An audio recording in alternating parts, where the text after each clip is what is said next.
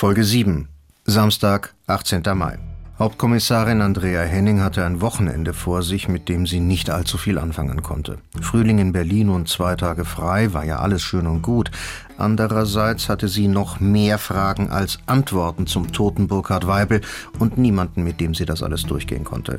Ihre Kollegen hatten tatsächlich anderes zu tun, als sich auch noch samstags und sonntags für ihre Arbeit zu interessieren. Ihr Kollege Lukas Reiter kümmerte sich um seinen badetuchgroßen Minigarten irgendwo hinter der Grenze zwischen Berlin und Brandenburg, sein Platz für das kleine, bezahlbare Glück mit Freundin, Kind und Sandkasten. Sie selbst hatte keine Ambitionen in diese Richtung und blieb einfach in ihrer großen Schöneberger Altbauwohnung hocken. Hohe Wände, alter Mietvertrag, ein paar alte und immer wieder neue Kneipen um die nächsten Ecken, das konnte kein Sandkasten aufwiegen, auch nicht mit Kind drin. Andrea hatte gerade ihren 41. Geburtstag ignoriert und fühlte sich keinen Tag älter als 32. Wenig Sport, gute Gene, überschaubarer Alkoholkonsum, das hatte bisher gereicht für eine ganz passable Grundfitness. Jetzt auch nur eine Runde durch Grunewald oder Tiergarten zu laufen, kam mir deshalb reichlich überflüssig vor. Da konnten sich andere austoben. Sie dachte an den Saxophonspieler vom Spreeufer und stellte sich erstmal eine passende Playlist mit Jazzaufnahmen zusammen. Dann machte sie es sich auf ihrem Sofa gemütlich und suchte im Internet nach Artikeln über das Internetprojekt in Burkina Faso.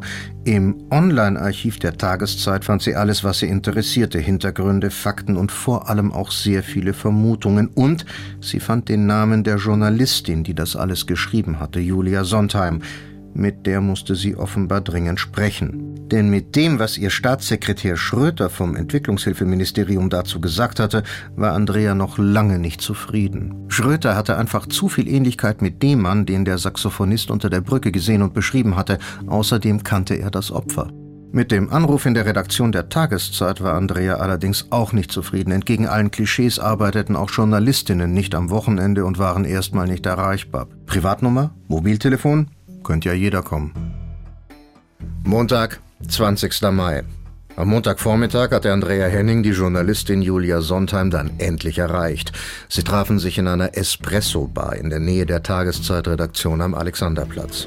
Frau Sondheim, Ihre Artikel waren ja ziemlich vorsichtig. Klar, alles rechtlich safe und abgesichert. Aber wir sind ja jetzt hier unter uns. Was glauben Sie, ist da wirklich abgelaufen im Ministerium? Tja, mit Glauben kommen wir da nicht weiter. Jedenfalls im real existierenden Journalismus nicht.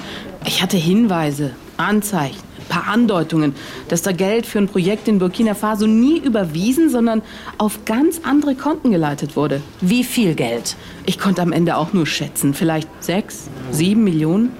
Eigentlich wenig für so ein Ministerium, aber viel, wenn es auf dem eigenen Konto landet. Und wer hat Ihnen das erzählt? Naja, weniger erzählt. Das waren halt immer nur so Hinweise. Da hatte Weibel immer wieder was erwähnt. Als sie von Weibel sprach, klang Julia Sondheim ein bisschen traurig.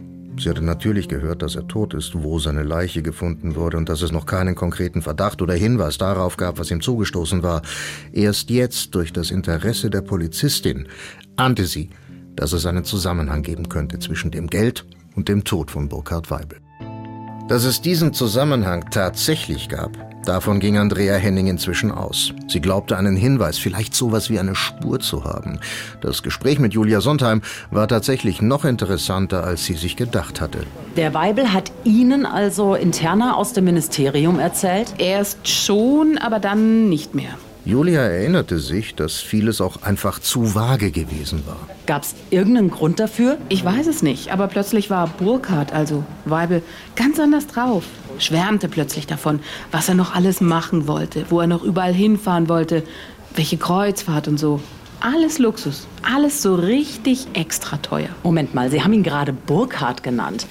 Waren Sie denn als Journalistin mit ihm als Politiker befreundet? Politiker war er ja gar nicht. Regierungsbeamter, Ministerialrat, also eigentlich neutral war er. Und ja, irgendwann waren wir fast so ein bisschen befreundet. Ich war natürlich trotzdem kritisch, was er mir da so alles erzählt. Julia erinnerte sich, dass vieles auch einfach zu vage gewesen war. Da fehlten ja auch immer die Beweise und die Quellen. Deshalb wurde die Geschichte ja auch nie so richtig groß. Hat Weibel das geärgert? Nee, irgendwann, ganz plötzlich, gar nicht mehr. Erst wollte er den Schröter und die halbe Führungsmannschaft im Ministerium am liebsten absägen. Vor allem Schröter. den hat er echt auf den Kieker. Um den, also eher gegen den, ging es eigentlich immer. Und dann war Ruhe. Julia war das schon seltsam vorgekommen, aber dann sei Weibel noch weitergegangen. Plötzlich kam Burkhard dann mit der Idee, wir beide, wir sollten den ganzen Mist doch einfach mal vergessen und wegfahren. Zusammen. Und nicht immer nur auf Dienstreise in irgendwelche Entwicklungslöcher. Hört sich an, als hätte sie das überrascht. Absolut, klar. Ich meine, ein bisschen befreundet waren wir ja schon. Für Burkhard was, vielleicht mehr. Er war einsam in Berlin. Seine Frau hatte sich scheiden lassen, als er von Bonn mit dem halben Ministerium nach Berlin umgezogen ist. Julia dachte über etwas nach, was ihr vorher noch nie aufgefallen war. Burkhard hat da vielleicht irgendetwas gesucht und dachte wohl, er habe es bei mir gefunden. Und da hat er sich leider völlig geirrt. Burkhard Weibel tat ihr plötzlich unendlich leid. Sie wollte etwas tun, um seinem Tod so etwas wie einen Sinn zu geben. Sie dachte dabei nicht ganz uneigennützig. Was der Öffentlichkeit nutzte, das lohnte sich auch für sie, die Journalistin. Dienstag, 21. Mai. Nach dem Gespräch mit der Kommissarin hatte Julia Sondheim noch einmal in ihre Recherchen zum sogenannten Burkina Faso-Fonds geschaut. Die Geschichte war für sie noch nicht zu Ende. Erst hatte Weibel nichts mehr sagen wollen, dann war er tot. Wer glaubt, dass es da keine Zusammenhänge gibt, der wird nicht Journalistin, dachte sich Julia. Und sie hielt sich für eine gute Journalistin. Deshalb musste sie jetzt jemanden finden, der ihr mehr über das Ministerium und dessen Finanzen erzählen konnte. Jemand, der wusste, wie Geld in Entwicklungsländer transferiert wird und wer dabei tricksen und betrügen konnte.